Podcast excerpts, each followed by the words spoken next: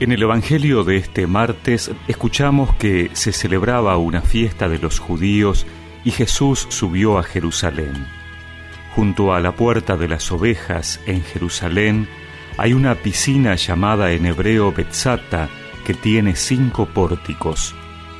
Bajo estos pórticos yacía una multitud de enfermos, ciegos, paralíticos y lisiados que esperaban la agitación del agua porque el ángel del Señor descendía cada tanto a la piscina y movía el agua. El primero que entraba en la piscina, después que el agua se agitaba, quedaba curado, cualquiera fuera su mal. Había allí un hombre que estaba enfermo desde hacía treinta y ocho años. Al verlo tendido y sabiendo que hacía tanto tiempo que estaba así, Jesús le preguntó, ¿quieres curarte? Él respondió, Señor, no tengo a nadie que me sumerja en la piscina cuando el agua comienza a agitarse. Mientras yo voy, otros descienden antes.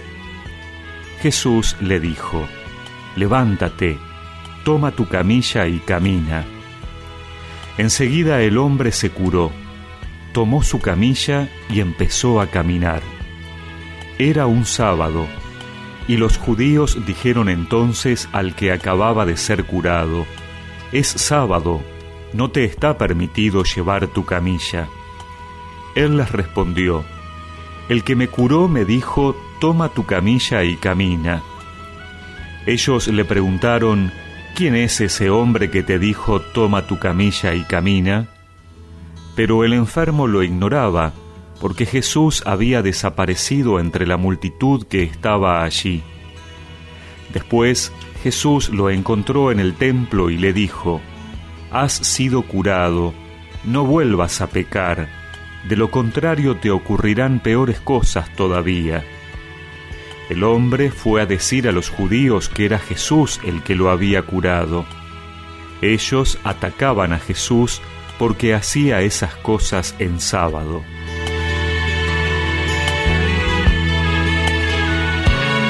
Este hombre, curado por Jesús, había pasado 38 años al lado de la piscina buscando una solución para su enfermedad que le resultaba imposible alcanzar porque otros siempre se le adelantaban. Y encuentra su curación en Jesús, que seguramente ve su sufrimiento y que no le interesa el orden, quién baja primero a la piscina o que sea día sábado, día en que estaba prohibido ejercer la medicina. Jesús privilegia liberar a este hombre de su sufrimiento y se lo ofrece gratuitamente. No espera que se lo pida, lo hace por puro amor, lo hace porque quiere.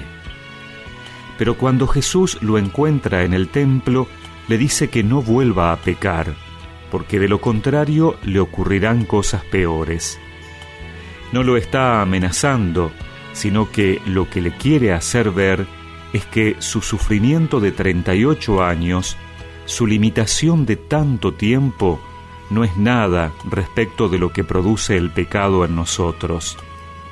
Porque este hombre estaba paralizado físicamente, pero el pecado paraliza y mata toda nuestra vida. Este hombre estaba tendido sin poder llegar a la piscina que le daba la curación. Jesús, el agua viva que nos trae la salvación, se le acerca y sana toda su vida. En este tiempo de cuaresma, nuestra vida puede estar paralizada por el pecado, pero Jesús se nos vuelve a acercar y nos ofrece la sanación completa en el sacramento de la confesión aceptemos su invitación para tomar nuestra camilla y caminar con Él hacia la Pascua de vida. Me levantaré e iré a mi Padre,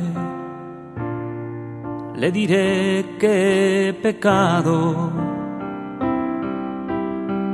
Me levantaré e iré a mi Padre le diré que he pecado. Me has mirado desde lejos